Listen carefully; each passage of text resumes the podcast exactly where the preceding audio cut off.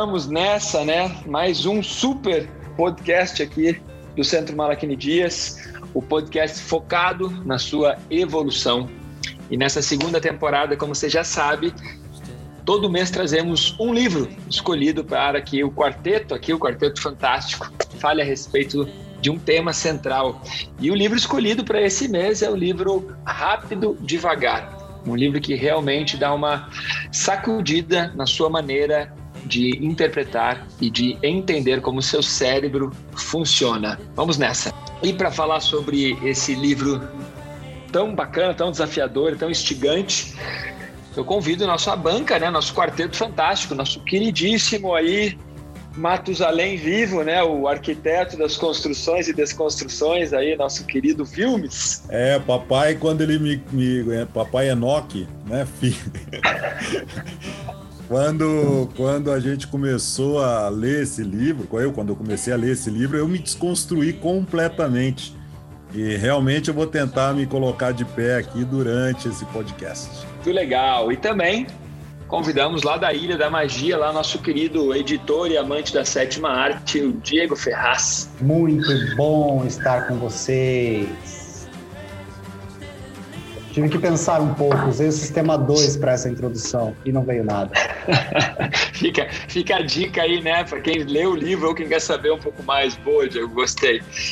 E claro, o nosso famosíssimo Crica, né? O cara das reflexões, nosso amigo Otávio. Eu mesmo, estamos na área, gostei da intro também, Diego. O Diego sempre traz intros criativas, ele sempre perde uma hora e meia pensando nas intros dele. Eu sempre vou pro oposto e vou no improviso, assim. É, estamos na área, galera. Ele usa o sistema 1. Bom, muito legal. Para compor o quarteto, eu, Malakini, aqui de Curitiba. Vamos nessa.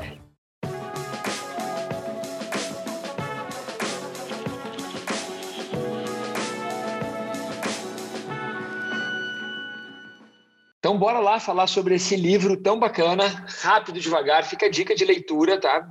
Um livro super acessível, barato, por tudo que ele ensina. Vilmes, para você, é, sobre o que o livro fala, qual é o tema principal do livro, o que, que você quer transmitir aí para quem está nos acompanhando e nos escutando sobre evolução e esse livro do Daniel Cunningham. Cara, Daniel Cunningham, ele, ele é um cara que, que ganha um prêmio Nobel por conta dessa sacada que ele traz no livro. E o prêmio Nobel de economia, o cara é um psicólogo, né? e o que, que uma coisa tem a ver com a outra. Isso você vai começar a entender aí ao longo do, do, do, do desse podcast. O, a grande sacada do livro é, é, entendermos como nós tomamos decisões precipitadas, que é o que ele chama de sistema 1, ou, ou decisões rápidas, e a maioria dessas decisões elas são equivocadas para a média da população. E o sistema 2 é o que utiliza o racional, ele é mais lento, é mais devagar, só que consome muita, muita energia. É, o nosso cérebro aí é uma usina de, de consumo de energia. É, o Malachini costuma dizer nos cursos dele que o cérebro consome em torno de 20% da nossa energia em repouso. Imagina você tendo que raciocinar, tendo que elaborar alguma resposta então, o sistema 1 vem para economizar um pouco dessa energia, para automatizar as nossas ações, mas a gente tem que tomar cuidado com essas, essas respostas rápidas, que nem sempre elas são assertivas. O, pelo menos a minha, na minha busca aqui, eu tenho que ele é psicólogo e economista também, ele tem essas duas formações, né? É, então, mas é realmente legal você pegar uma obra com quando já tem um respaldo um pouco maior como esse, né? Um título que não é para qualquer um. E o livro, é, a recomendação é o motivo de nós gravarmos esse podcast. Interessante, primeiro que ele veio a mim também, o primeiro contato que eu tive com esse livro foi justamente quando eu visitei o Fabiano Gomes lá na escola dele em Porto Alegre. Foi a primeira vez que eu ouvi falar desse livro. E é um livro que o resumo do resumo é autoconhecimento puro. Você observar, você analisar como você está o tempo todo é, como seu cérebro está economizando energia, querendo decidir da maneira mais fácil, é, o que ele chama né, de sistema 1. e como o sistema 2, que envolve mais energia, mais pensamento, mais análise, é, consome mais energia e, enfim, te dá decisões mais lógicas. É, a recomendação é essa: autoestudo, autoconhecimento. Se você está buscando isso, se você está ouvindo nosso podcast, eu acredito que sim. Essa é uma leitura obrigatória. Legal. De fato, de fato, ele, ele nunca, nunca cursou nada de economia, é, apesar de que todos os estudos dele geraram muito resultado. Ele não tem nenhuma cadeira de economia, ele é doutor em psicologia. E, e, é muito bacana, que, só que os artigos do cara acabaram mexendo com a estrutura, com a economia, né? E é bacana porque quando você percebe que a maneira que você pensa, a maneira que você raciocina, a maneira que você responde às coisas, ela está diretamente a ver com padrões econômicos, né? Porque nós vivemos numa, numa sociedade capitalista, ou seja, que usa a economia como motor, né?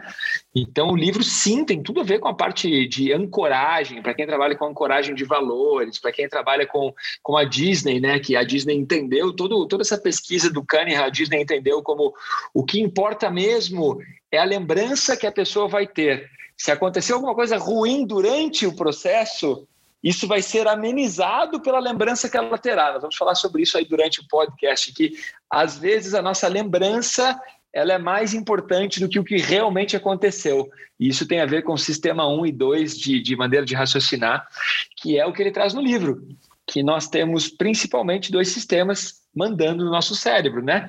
Sistema 1, que é o sistema que toma decisões rápidas, e o sistema 2, que é aquilo que faz você analisar e colocar um pouquinho mais de Otávio na, na sua análise, né? Que é um pouquinho mais de crica, de crítica. Você vai, vai vai fazer uma reflexão, é, vai fazer uma reflexão, vai criticar, aí você chega na resposta. Então, muito legal, porque ele mostra que nós temos essas duas maneiras de decidir as coisas. Sistema 1 um, e Sistema 2, né? Que lá na frente o Vilmar estava comentando agora há pouco, antes da gente começar a gravar, que ele dá o nome de, de, de, os dois eus, né? Que todos nós temos dois eus. Isso me leva a uma música do Baia, de um cara, de um cara do Rio, e aí ele, ele tem uma música chamada Eus. Ele tem uma música chamada Eus, que ele diz assim que é, todos nós somos um monte de eus, né? E é, é bem, bem, bem nessa mesma lógica. Eu curti o livro, porque ele ensina muito sobre a maneira como nós decidimos as coisas. Ele também dá uma chacoalhada nessa questão de por que, que as nossas memórias nos enganam e por que, que nós tomamos decisões equivocadas baseadas nas nossas lembranças e nas nossas memórias, né? Então tem muita coisa para falar aí a respeito de por que, que a gente prefere voar de, é, de a, a gente confia mais em em andar de carro todos os dias do que voar de avião, várias pequenas coisas que são bem bacanas da gente entender o porquê que temos medos de algumas coisas, tem bastante a ver com o sistema 1 e sistema 2. É isso, achei muito legal e, e vamos nessa, vamos falar sobre o livro. Diegão, e você? Opa, ah, esse livro aí chegou, eu ouvi ele falar dele diversas vezes no programa Nerdologia com o divulgador científico Atila Yamarindo, que agora é uma personalidade aí nesses tempos de de crise sanitária e, e, pandemia. E sempre quando ele tinha algum tema no, Nerd, no, no Nerdologia sobre mente, esse livro estava ali na bibliografia, ele, ele, sempre acabava citando ele, né? E eu gostei muito, é um, é um calhamaço, né? É um livrão, assim, e eu me assustei, eu me assustei a princípio, mas eu falei, ah, vamos ler aí, porque ah, eu já tinha sido... Ah, ah, já tinha sido citado pelo Átila, mas também já tinha visto o próprio Malachini citar ele, que aí então eu não sabia dessa, veio do professor Fabiano Gomes.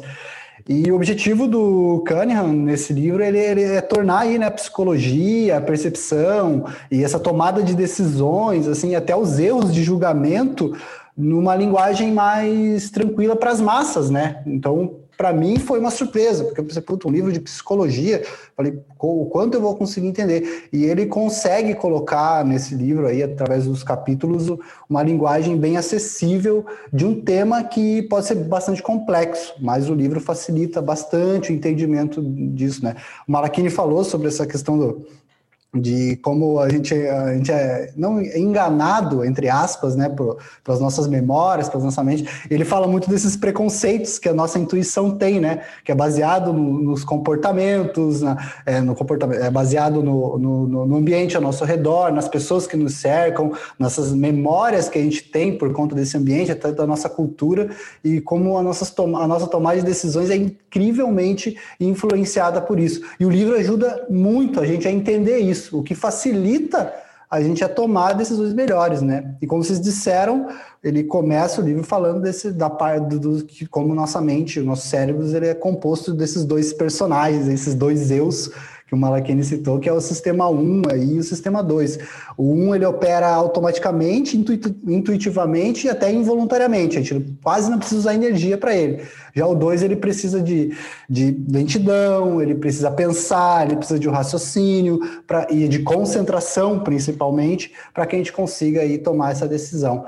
Então a gente vai para frente falar desse livro. Eu, eu gostei bastante dessa leitura e ajudou muito a entender diversas decisões que eu tomei e continuo tomando. Legal, você vida. fala do que o livro é um calhamaço e que até assusta. Agora imagina a pesquisa toda científica. Esse cara, eu não consigo imaginar isso. eu nem quero imaginar. É, Para a galera que está nos escutando, vamos, vamos só antes de fechar esse primeiro bloco, né? É, ele divide então o principal, a principal sacada do livro, por isso chama-se rápido devagar, né?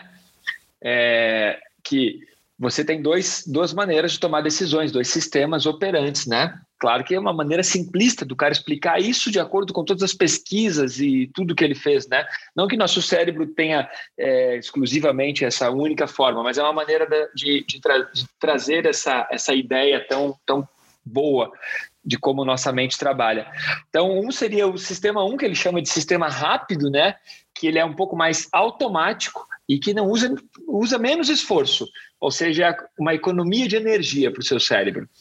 E o sistema 2, que ele é mais devagar, mais lógico, ele requer mais esforço, ele requer concentração e foco. E isso nos leva também à conexão do quanto é importante ali. É, quero usar aqui um, um, uma ideia que o Diego trouxe até na nossa reunião antes, o quanto é importante treinar exercícios de meditação, exercícios de concentração e foco, porque ele tem a ver com o sistema 2, que é realmente aquela decisão que ela precisa ser analisada. E para você analisar uma decisão, para você usar o que o, o Cunningham chamou de sistema 2, você precisa ter mais foco. Você vai se esforçar mais, você vai precisar de mais concentração. Então, se você é uma pessoa que treina meditação, ou que treina concentração e foco, a sua, o seu resultado na solicitação do sistema 2, ele é muito melhor do que o da maioria das pessoas. Ou seja, você mesmo usando o sistema 2, você vai ter uma, uma, um percentual de economia de energia, porque você já está acostumado a treinar concentração e foco. Então, muito bacana. Esses são os dois sistemas. O sistema 1 um é rápido e automático, e o sistema 2 é um pouco mais lento e lógico, né? É, o nome do livro, só acho que a gente não citou o nome do livro inteiro, né? Que é Rápido e Devagar, Duas Formas de Pensar, né? Ele é totalmente voltado ao a nossa massa cinzenta. Totalmente voltado à maneira como nós pensamos, e isso é legal, porque a ideia da meditação é não pensar, né? Então tem umas partes do livro que eu até, para nós, para nossa maneira de, de, interpretar as coisas, às vezes tem um choque de, de, de interpretação, né? Ou de tradução, né? Talvez de tradução também, né? Se você for ler a versão em, em, inglês, talvez mude um pouco. Porque quando o cara coloca aqui o sistema rápido, ele é mais intuitivo, aí ele também diz que por isso muitas vezes ele erra mais. Só que para nós não, né? Para nós que treinamos intuição, a gente sabe que se for intuitivo mesmo, é mais assertivo mas é que ali é uma, eu acredito que tanto a tradução quanto o que ele quis dizer com isso é uma outra coisa, né? Quando ele diz que você usar o intuitivo erra mais, é que na verdade estava dizendo que quando você toma uma decisão mais rápida, você pensa menos, a probabilidade é que você erre mais. Mas não é que é intuitivo, seria instintiva. Instintiva é a melhor palavra. Não intuitiva. E ele usa isso, que é instintivo, emocional e intuitivo, o sistema 1. Só que quando você erra mais, é como você está dizendo, né? Não é, é, com certeza é emoção instintiva ali, é, visceral. A nossa intuição está muito mais vinculada a esses preconceitos que a gente tem, né? Ao ambiente, as pessoas, as nossas memórias. Por isso que muitas vezes as decisões tomadas pelo sistema 1 podem ser equivocadas. Mas ele também dá o exemplo oposto, né? Quando a pessoa é muito especializada em alguma coisa, ela consegue usar esse sistema 1, sistema rápido, e tomar decisões mais assertivas sem, mais assertivas sem usar muita energia. Legal. É isso. Aí é a intuição pura, né? Dos cientistas, dos caras que entram em meditação do atleta, que é o que, o que, tá, o que também chamam, os psicólogos chamam de flow, né?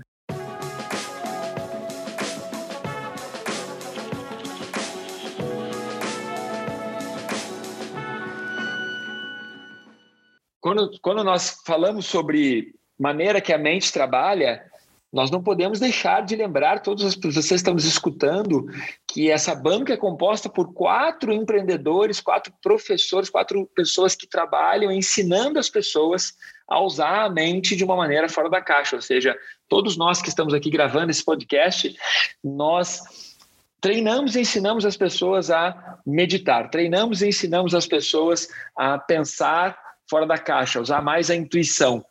E esse livro tem muitas conexões é, no livro ele não cita em nenhum momento né, meditação ou exercícios de concentração, de foco, mas eu vi uma relação direta ali com, com, quando ele fala da especialização que eu citei anteriormente. Quando você consegue se, se tornar tão bom em algo que você consegue tomar decisões mais rápidas, deixar o sistema 1, deixar o seu intuicional ali trabalhar de maneira mais eficiente.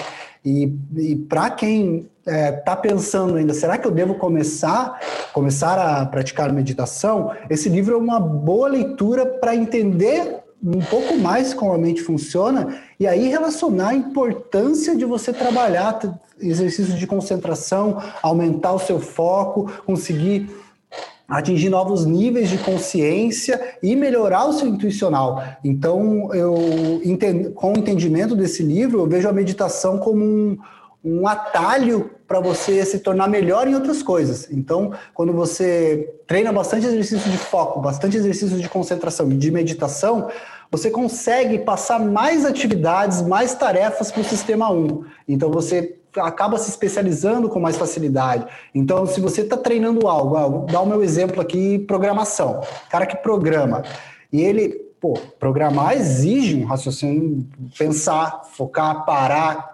exige cálculo. Então, você está usando o sistema 2, você está tendo que usar o sistema que é mais devagar, usando bastante energia.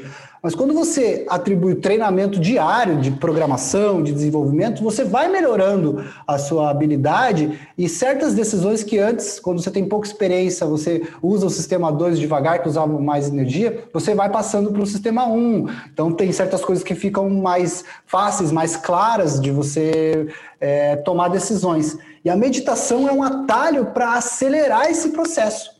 Então, quando você treina a meditação diariamente, você está com. E, e, e, junto com o treinamento de outra atividade, você está tornando essa atividade ainda mais fácil, ainda mais prática, tornando ela mais instintiva para você. Então, além de treinar muito aquilo que você está tá querendo aprender, você usa a meditação para ajudar e complementar esse processo. Lógico, a meditação não é só isso, mas ela tem esse resultado incrível na nossa mente. E esse livro abriu minha cabeça nesse sentido, de como depois que eu comecei a treinar a meditação, depois que eu comecei a treinar técnicas de concentração, eu consegui desenvolver melhor as minhas atividades que não tem relação exatamente com a meditação. Minhas atividades de programação, até ler melhor. Eu tinha, eu, eu, eu tenho bastante dificuldade de, de, me manter concentrado em leituras. Depois eu comecei a treinar meditação, cara, isso facilitou muito, eu consigo ficar muito mais focado. Então, é, quando você entende essa divisão dos dois, dos dois sistemas e, e entende meditação, você vê que tem uma relação muito clara de como você consegue passar várias coisas, no meu entendimento, do sistema 2 para o sistema 1. Um.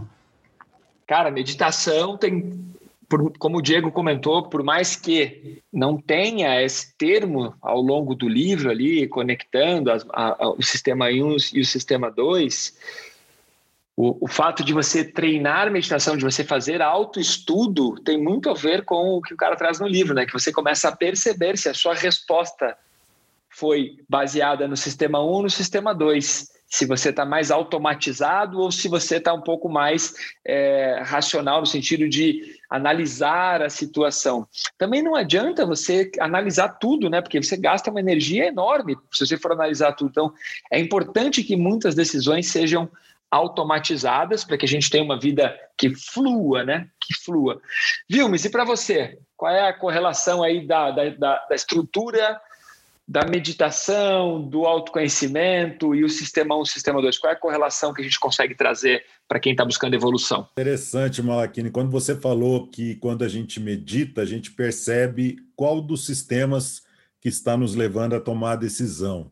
Ele aguça mais. Mas eu, eu, eu aprofundaria ainda mais aí para o nosso ouvinte, porque você consegue é, observar se aquela decisão, independente se é do sistema 1 ou sistema 2, se ela tem um envolvimento dos seus paradigmas, se ela tem um envolvimento de suas emoções, se você está só olhando dentro da sua bolha, você não está enxergando a realidade como um todo. E a meditação ela abre esses olhos para o todo, né? Eu acho, é, dá uma esgarçada. Ele, ele o Daniel Kahneman, ele, ele fala inicialmente que ele se baseia em um processo de heurística, né? É, a, a, a, é, que é basicamente uma falácia da estatística. As pessoas não sabem estatística de cabeça, né? Então, as pessoas são induzidas a acreditar em algumas coisas que simplesmente elas veem, por exemplo, o viés da, da disponibilidade. Se você escuta é, muita notícia, a maioria das notícias que tem nos programas noticiários são notícias ruins, são de tragédia tal, e, e você sai acreditando que a, a, a, possibilidade de aquilo acontecer com você ela é maior depois que você escutou aquilo em massa. Né? Nós estamos vivendo num momento similar a isso. E não é verdade. A mesma, a mesma probabilidade que tinha de acontecer antes de você ter escutado é a mesma de agora. Não mudou absolutamente nada. E com isso, na, com, com, quando você medita, quando você expande, esgarça o seu, a, sua, a sua consciência, você começa a interpretar as coisas de outra forma. E também aí você entende o porquê é importante você estar associado com pessoas é, que tenham um, um, um caminho, é, que te ajude a seguir o caminho que você queira, né? E, e, e, acesso a coisas mais positivas, não ficar só assistindo desgraça, tal, né? Então a informação que você recebe ela é imprescindível para a forma como você vai pensar. E meditar auxilia isso absurdamente, para você enxergar qual o viés que está acontecendo ali naquele momento, né? Legal. Cara, é, dentro do livro tem esse conceito, né? O conceito que é muito usado dentro da, da psicologia cognitiva e que é o conceito de priming, né?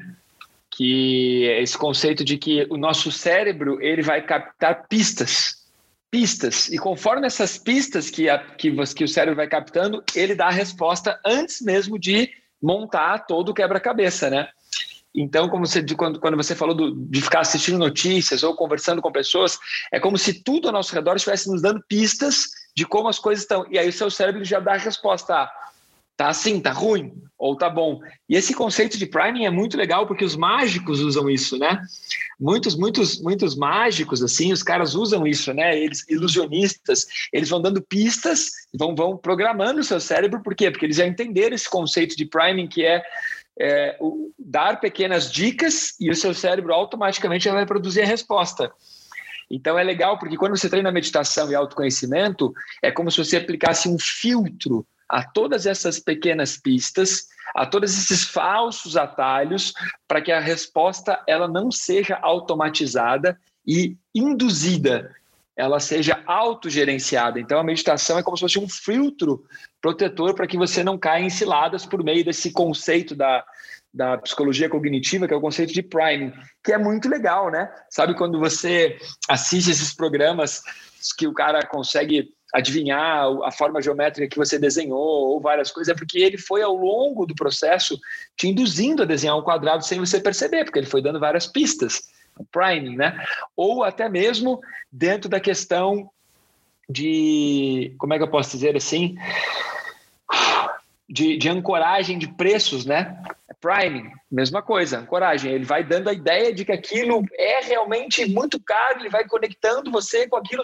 Quando, antes de dizer o preço, a sua mente vai falar: isso é algo que vale muito, vai ser caro. Então, tanto para o lado da economia, quanto para o lado da, da, da, questão emocional, né? Vamos dizer que você está conquistando alguém, conquistando um emprego, conquistando um namorado, uma namorada, tentando. Você, o que, que você tem que fazer? Você tem que transmitir pistas para que o cérebro da outra pessoa olhe aquelas pistas e fale: ah, posso confiar nessa pessoa. E o que, que isso faz para nós? Lado bom, né? Lado bom é que isso atalha, né? Corta um caminho para que a gente tome algumas decisões mais curtas. Mas o lado ruim, nós também acabamos sem esse filtro que a meditação ou que o autoconhecimento acaba exercendo, nós nos tornamos muito preconceituosos, né? Você vê um cara andando na rua sem camiseta, de sandália, e o cara, sei lá, tá com uma aparência um pouco mais desleixada, você captou pistas. O que, que essas pistas vão dizer para o seu cérebro? Perigo, atravessa a rua. Mas se você está aí na meditação e você tem uma análise um pouco mais profunda, você olha e você consegue fazer uma outra leitura e percebe que, sei lá, o cara estava correndo, tirou a camiseta, ou o cara estava é, pintando a própria casa. Então, e aí você não precisava ter atravessado a rua. E por que isso? Porque esse, esse conceito de priming, que é o sistema 1, né? Ele vai pegar essas pistas e vai tomar uma decisão por você. E o preconceito acontece muito, né? Existe um estudo que nos primeiros 10 segundos o seu cérebro usa algo em torno de 5 mil informações que você nem percebe. Como se você escaneasse a pessoa de cima a baixo, e ele usa 5 mil informações que você nem percebe. Ele vai ver se o tênis está legal, se tem relógio, se não tem, se a barba está bem feita, o cabelo está cortado, se está usando batom, maquiagem. Por quê? Porque vai colocar essa pessoa dentro de um quadrado, né? Então, quando você treina a meditação, você consegue filtrar isso, você consegue ter uma, uma observação menos pré-conceituosa. Falei bastante também, vamos nessa. A gente já falou em outras ocasiões também aqui é, em outros podcasts, né? Por que meditar? Acho que a gente já trouxe essa questão. E tem tudo a ver com o tema que vocês todos levantaram. Eu assino embaixo tudo que vocês comentaram. E o que eu falei já em outros podcasts sobre meditação é que a gente acha, nós pensamos que nós tomamos decisões racionais, mas a nossa mente é extremamente emocionalizada.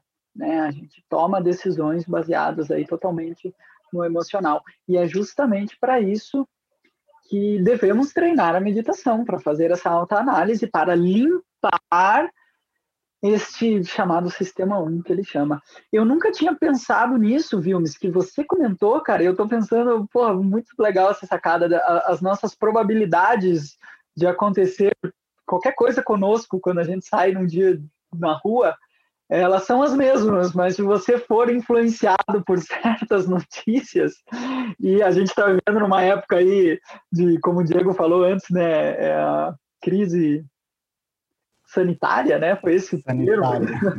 então, cara, é um baita exemplo, né? A, a, probabilidade você escolhe se vai sair ou se não vai sair, enfim. Mas se você ligar a TV, a tua tendência é ficar um pouquinho mais assustado se você assistir algum noticiário. É legal fazer essa reflexão. Eu nunca tinha pensado nisso. Bem bacana. Tem uma outra coisa também que a gente não pensa, que é o conforto cognitivo, né? Conforto cognitivo é quando você está inserido num determinado conhecimento.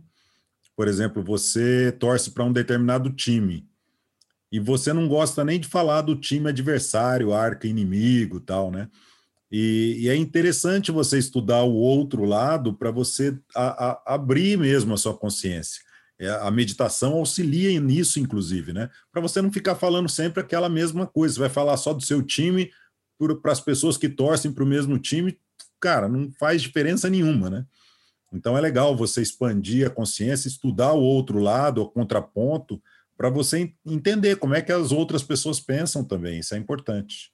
Mas isso é um pouco contra, contranatural, né? A tendência do ser humano. Por isso que é chamado de. É, to, é totalmente é. ficar dentro da bolha e achar as pessoas que pensam igual. E é esse é o motivo das redes sociais se tornarem Exato. o que se tornaram, né? Porque você abre sua rede social e tá lá Exato. cheio de pessoas que pensam exatamente como você. Mas esse livro traz um conhecimento importantíssimo para que a gente entenda isso Então, ah, a gente não vai contra a natureza. É, realmente, a gente tem é, essa, essas decisões rápidas aí, baseadas nos nossos preconceitos, mas, cara, quando você lê esse livro e ele tem a explicação dessas heurísticas dele, você fica claro para você que você pode usar esse conhecimento, de, desse melhor entendimento de como a mente funciona, para se beneficiar disso e não se beneficiar de maneira maldosa, mas você vai conseguir tomar decisões melhores para você, para sua rotina, para o seu dia a dia, para as suas relações com as pessoas. Pô, isso é muito legal. Isso que o Vilmar comentou ali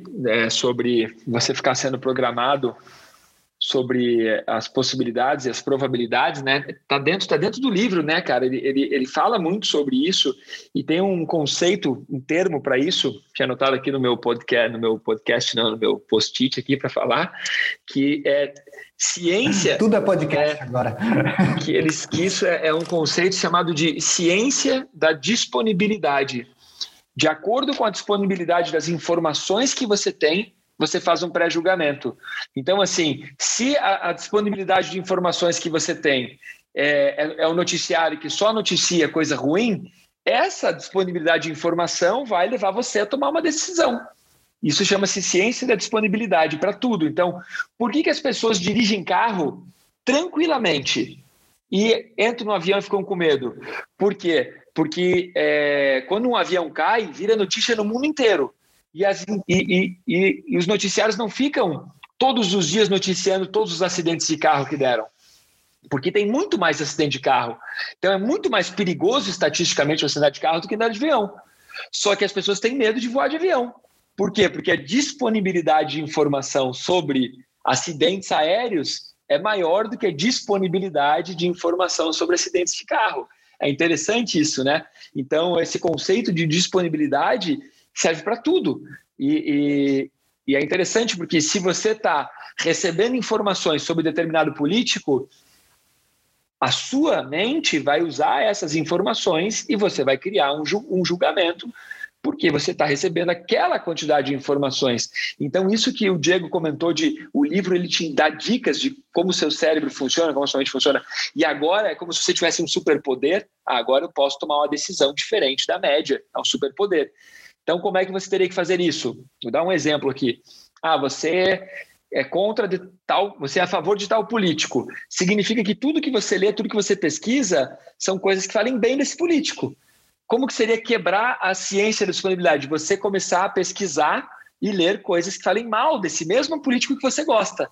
Porque aí você tem dois do, a disponibilidade de informações positivas e negativas. Aí você vai fazer um julgamento muito mais efetivo.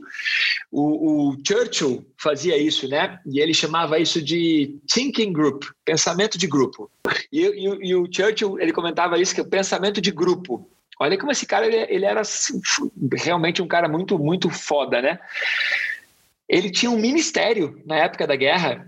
Ele tinha um ministério secreto que ele mantinha secreto para que depois que ele consultasse e que ele, ele trazia as ideias dele para as pessoas que estavam próximas dele, ele levava as mesmas ideias para esse outro ministério.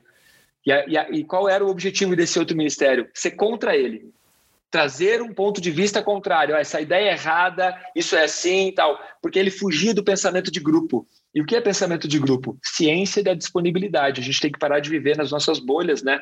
Nós temos que conversar com pessoas que gostam de um outro tipo de música. Nós temos que assistir um filme que é diferente do tipo de filme que a gente gosta. Ah, você adora filme de aventura. Cara, tem que começar a assistir, sei lá, drama. Ah, eu odeio documentário. Tem que começar a assistir documentário. Porque senão você só traz para o seu cérebro as mesmas informações e você está sendo programado. E você não tem disponibilidade de informação para que você use aí o, o, o sistema 2, né? Pior de tudo é o que o Otávio falou, né? Tem aí as redes sociais que escuta tudo que você ouve, que você fala, que você vê, assiste, e ela só vai cada vez mais te trazendo só esse viés de disponibilidade é, de informação, que é o que você gosta. Então ele vai te trazendo esse conforto cognitivo também, né? É Mas sempre foi, né? Sempre foi. A gente fica, fica colocando como vilão as redes sociais. Cara, Não, quando tinha pesquisa de Ibope. É um algoritmo fantástico. É a mesma coisa, Ibope. Os caras iam lá e viam qual era o programa de televisão mais assistido. Ah, as pessoas gostam mais desse tipo de programa. Vamos produzir mais programas desse tipo. Né?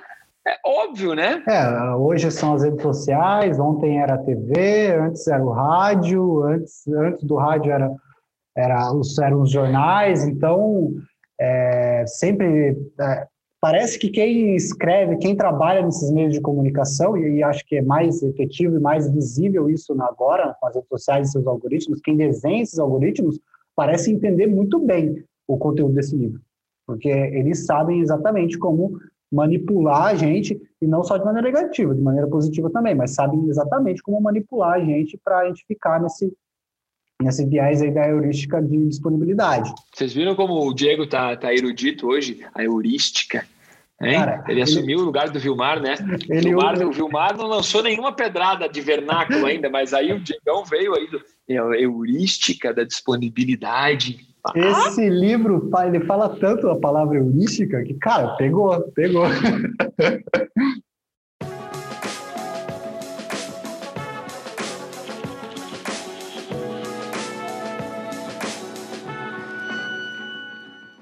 Cara, tem algumas coisas muito chocantes para dar uma sacudida a respeito do, desse, dessa sacada que o Cunningham trouxe do, do pensamento rápido e pensamento devagar.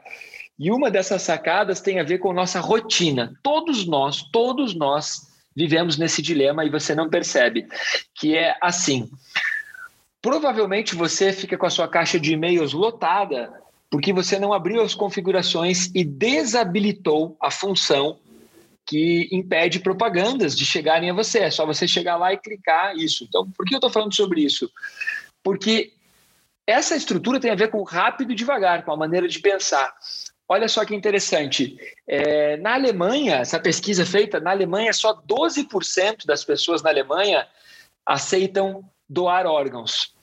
Na Dinamarca, só 4% das pessoas aceitam doar órgãos. Uau! Na Áustria, 100% das pessoas aceitam doar órgãos. E na Suécia, 86% das pessoas aceitam doar órgãos. E aí você pensa, puxa, pô, os alemães, né? Talvez por causa da guerra, por causa da época do nazismo, os caras não não não estão afim de doar órgãos, sei lá, porque você, faz, você pode fazer qualquer ideia de que os alemães são malvados ou que os dinamarqueses são malvados. Não, é simples, é porque o governo da Áustria e o governo da Suécia declararam que todos os todos os moradores, todos os, os suecos e todos os austríacos são doadores de órgãos, a menos que eles vão lá no formulário e tiquem que não querem doar. Então, o simples fato deles terem que ir lá e ticar que não querem ser doadores faz com que a menor percentagem das pessoas, o menor percentual das pessoas, se dê a esse trabalho de ir lá, abrir o, o formulário e ticar que não quer doar. Enquanto nos outros países é o contrário. Se você quiser doar, você tem que ticar que quer doar. E isso acontece com as empresas de celular, com os aplicativos, com tudo, que você tem que ir lá e ticar. E o fato de você não ticar, por quê? Porque dá trabalho. Você tem que pensar usando o sistema 2. A gente gosta de usar o sistema 1, um, que é o quê? Clica aqui e aceite. Então, olha, olha só como esse livro, como essas sacadas desse cara podem potencializar, inclusive, a quantidade de vidas que nós podemos salvar. Cara, é chocante essa pesquisa. Essa pesquisa é muito legal e nós temos que entender isso. Uma outra coisa muito bacana para você que tem business, você que tem empresa, da importância de ler esse livro de entender, para colocar em prática na customização do serviço customização de serviço é algo que está muito na moda, está em altíssima, assim, tipo, as empresas que não customizam serviço estão ficando para trás, tanto que existe classe executiva, primeira classe, existe quarto básico, quarto premium, quarto luxo, quarto elite nos hotéis, por quê? Porque é customização de serviços. E o que, que isso tem a ver com os ensinamentos do, desse livro? Ele também traz ali no livro uma pesquisa que, eu, quando eu fiquei sabendo dessa pesquisa, não foi por esse livro, foi pelo livro Homo Deus, e o cara, o, o autor do Homo Deus, o, o Harad, trouxe nesse livro Homo Deus essa pesquisa que é do Cunningham, que as pessoas elas têm algo que elas chamam de como é que como é que é o termo que ele usa? Já vou achar aqui. Dentro dentro dos dois eus lá, nós temos a, a vivência que foi a experiência mesmo, que é o que o que realmente aconteceu, que é a vivência experiencial, e nós também temos a outra que é a recordativa, é isso, né, Vilmes? A experiencial e a recordativa. Então, o que acontece? Quando você entende isso, que você tem o eu, que ele é focado na experiência, e o eu, que é focado na recordação, todas as empresas que querem customizar serviço, elas criam momentos memoráveis para que a pessoa recorde daquilo como algo muito melhor do que realmente foi. Inclusive, você consegue contornar um péssimo atendimento, uma péssima estadia, se nos últimos instantes da estadia, se nos últimos momentos em que a pessoa estiver no, no, no hotel, no restaurante, no parque de diversão ou na viagem, se nos últimos instantes a recordação for boa. Olha só que chocante isso para quem tem empresa. Vou dar um exemplo. A maior parte das pessoas odeia trânsito, odeia trânsito. Ah, vou para a praia, pego o trânsito do feriado e fico seis horas no trânsito. Experiência, o eu da experiência. Mas ela foi para a praia, se divertiu, foi incrível. Ela surfou, ela conheceu alguém, foi super divertido. O que, que ficou na memória? A recordação de que ir para o final de semana na praia foi incrível. Mesmo tendo pegado perrengue de trânsito, às vezes a casa alugada era uma porcaria, às vezes só passou roubada, mas se ela teve uma experiência que gerou uma recordação positiva, isso vai contar mais. E a Disney usa muito isso. A Disney usa muito isso em criar uma, uma lembrança muito mais positiva do que todas as filas que a pessoa pegou, do que toda a grana que ela gastou para estar lá, todas as coisas. Mas a experiência recordativa é fantástica. Então, já que o Diego deu a ideia de a gente abordar isso no terceiro bloco, como aplicar isso no dia a dia? Meu, se você é empresário ou se você é atleta e se você está é, tá querendo namorar, está casado, alguma coisa, lembra que você tem que criar recordações positivas para os teus patrocinadores também. Às vezes você nem ganhou lugar no o primeiro lugar no pódio, mas se você trouxe uma recordação de que você é uma figura que tava, que se portou direito e tudo aquilo, a recordação ela é muitas vezes mais importante do que a experiência isso é muito legal, vale a pena ler esse experimento que ele coloca lá como as pessoas que ficavam com a mão dentro da água gelada, lembram disso? No livro ele cita, depois fica a dica para ler lá. Quem não leu, fica a dica para ler, que ele faz uma experiência pedindo para as pessoas ficarem com a mão na água gelada por um tempo, e depois ele pede para as pessoas ficarem com a mão na água gelada por mais tempo, só que água um pouquinho menos gelada. Vale a pena, vale a pena ler lá. Vai lá, segue a bola. Esse livro ajuda a gente a entender melhor como a nossa mente funciona. Como a gente já disse aí, deu vários exemplos, né?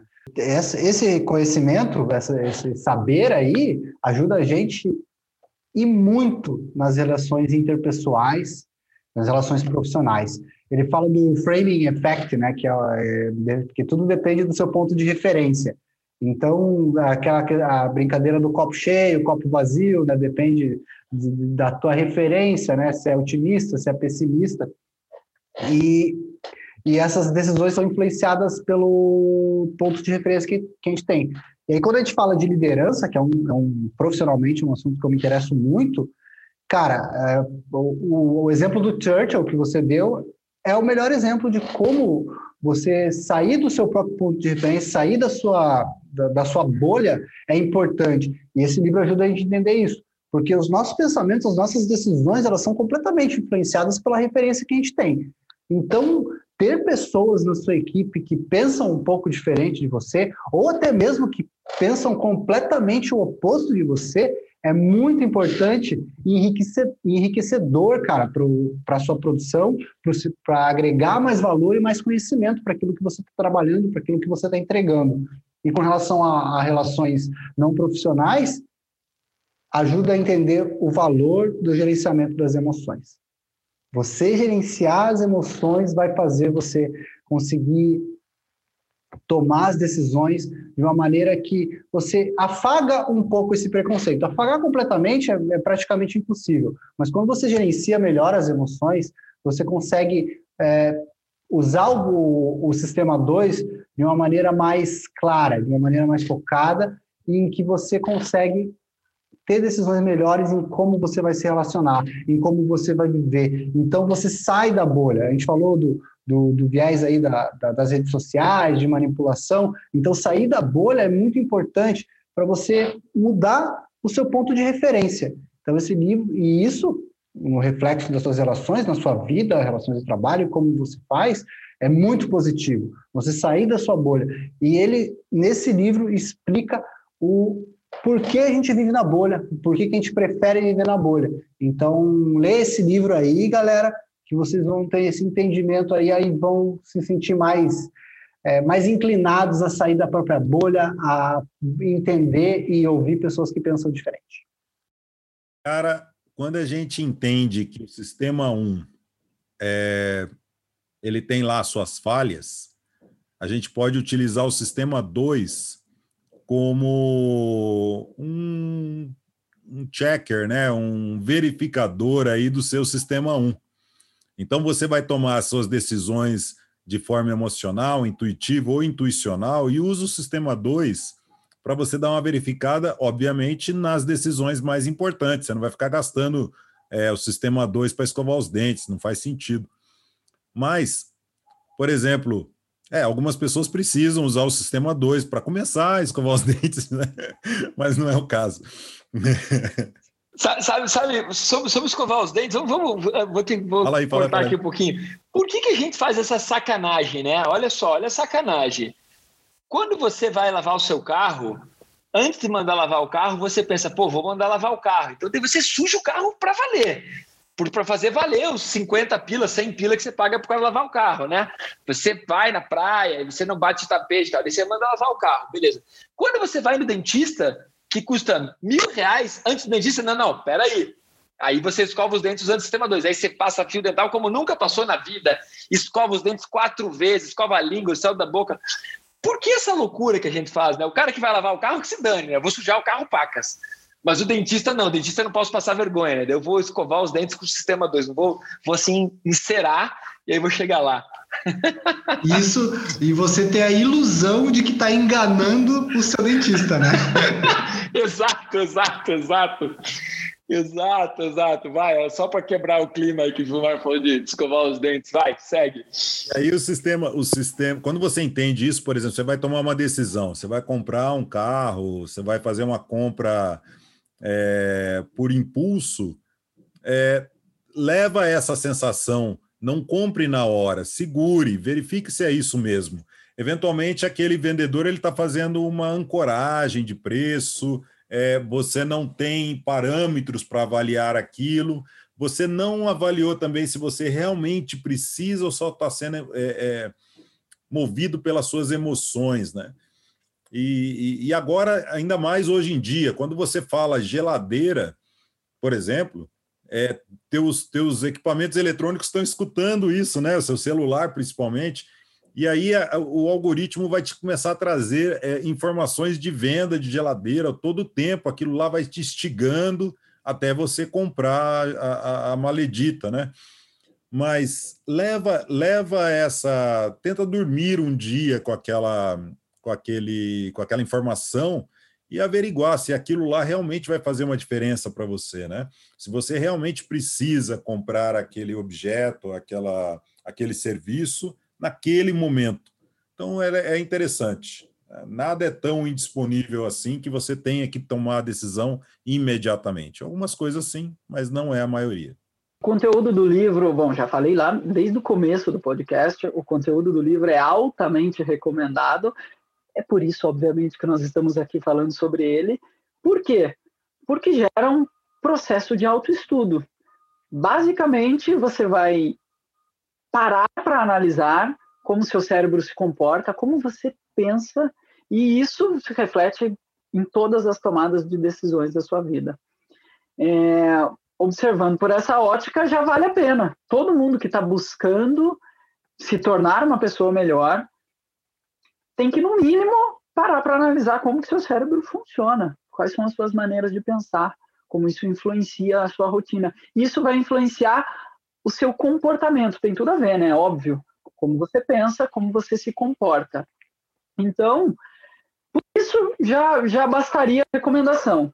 Vindo ainda com o aval de, desse, desse cargo, desta medalha, deste, deste, enfim, desta comenda e o prêmio Nobel, é, exato, Nobel, mas eu queria saber como é que é o nome disso, é uma, é uma condecoração, é, é um prêmio. Vindo ainda com isso, deveria ser leitura obrigatória. Se você quer entender melhor como você pensa, como o seu cérebro funciona de uma maneira científica e ao mesmo tempo fácil de assimilar, tanto é que o cara ganhou prêmios por causa disso, você tem que ir atrás desse livro. Ele pode ser um grande, grande é, material para gerar autoconhecimento. E ainda junto com ele, você pode fazer aulas do The Rose Method. Puf, aí você tá com um, uma receita fantástica.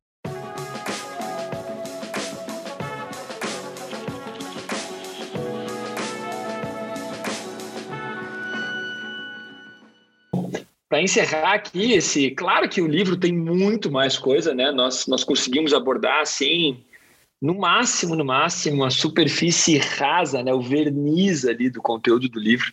Então fica a dica de leitura bem bacana, ou de baixar o audiobook, né? torne a sua vida também mais fácil, né? Hoje existem tantas plataformas para você aprender que não precisa ser só por meio da leitura, apesar de eu gostar muito da leitura. Mas a, o audio, audiobook também é uma, uma boa, uma boa saída para otimizar seu tempo. Bom, vamos fechar aqui, né? Diegão, para você, do nosso conteúdo aqui, de tudo que a gente falou, qual foi a grande sacada, qual foi o insight desse podcast? A importância de entender como a mente funciona e usar isso ao favor dela. É, isso é, transforma a sua vida de uma maneira incrivelmente positiva. Legal. Vilmes, e você? Sacada, principal insight? Para mim é a, é a exposição. Nós devemos aumentar a exposição para eventos, assuntos é, mais positivos do que os negativos, né? Você não pode estar alheio ao que acontece no mundo, mas também o excesso de informação só negativa, como é o que vende nos telejornais, é, não te leva a lugar nenhum. Ok. E para você, a principal sacada do, do que a gente falou hoje aqui, Otávio, qual é o insight que fica? Cuidado com suas decisões. Saiba que seu cérebro quer economizar energia a todo custo e ele vai lhe induzir a tomar decisões precipitadas sem você parar para refletir a respeito. Vai nessa que tá boa, ele vai falar, decide por isso mesmo, vira essa página, parte para a próxima. E, e, eu me enquadro muito nesse quesito, né? Decide por isso que tá bom. Então, cuidado, analise suas decisões e saiba que seu cérebro está o tempo todo querendo economizar energia, encurtar caminhos. Show. Para mim, o principal insight aqui de tudo que nós é, conversamos e do conteúdo que a gente abordou, baseado aí no, na leitura do, do Rápido Devagar, o principal insight é nós somos muito previsíveis. E isso faz com que as pessoas que são mal intencionadas elas consigam se aproveitar da, da gente, né? E por que nós somos previsíveis? Porque a maior parte das nossas decisões é feita pelo sistema 1, né? E depois, mesmo quando é feita pelo sistema 2, nosso cérebro ainda usa o conceito de priming. Então, vamos em busca aí da é, vamos em busca da, daquela, daquele ensinamento do Chico Sainz, né? Imprevisibilidade de comportamento não linear.